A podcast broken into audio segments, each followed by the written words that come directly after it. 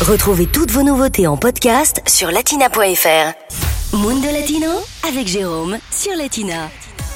Allez, aujourd'hui dans Mundo Latino prend la route du Portugal. On part célébrer la fête de la République.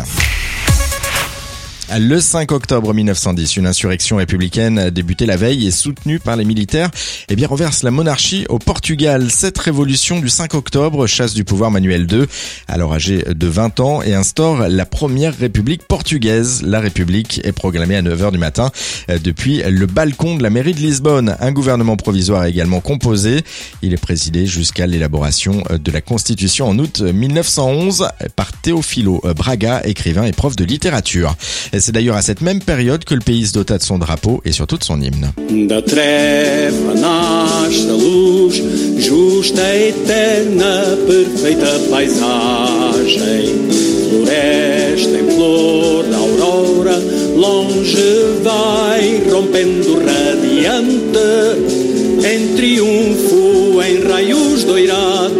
Espalha o teu saber eloquente.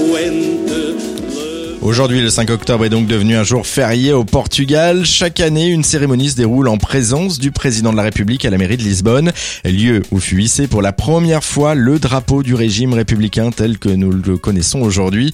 À noter qu'en parallèle, les mouvements monarchistes fêtent eux l'anniversaire de la fondation du Portugal. Ils célèbrent notamment eh bien le traité de Zamora, traité qui a garanti l'indépendance du pays en 1143. Latina Podcast, le meilleur de Latina en podcast sur latina.fr.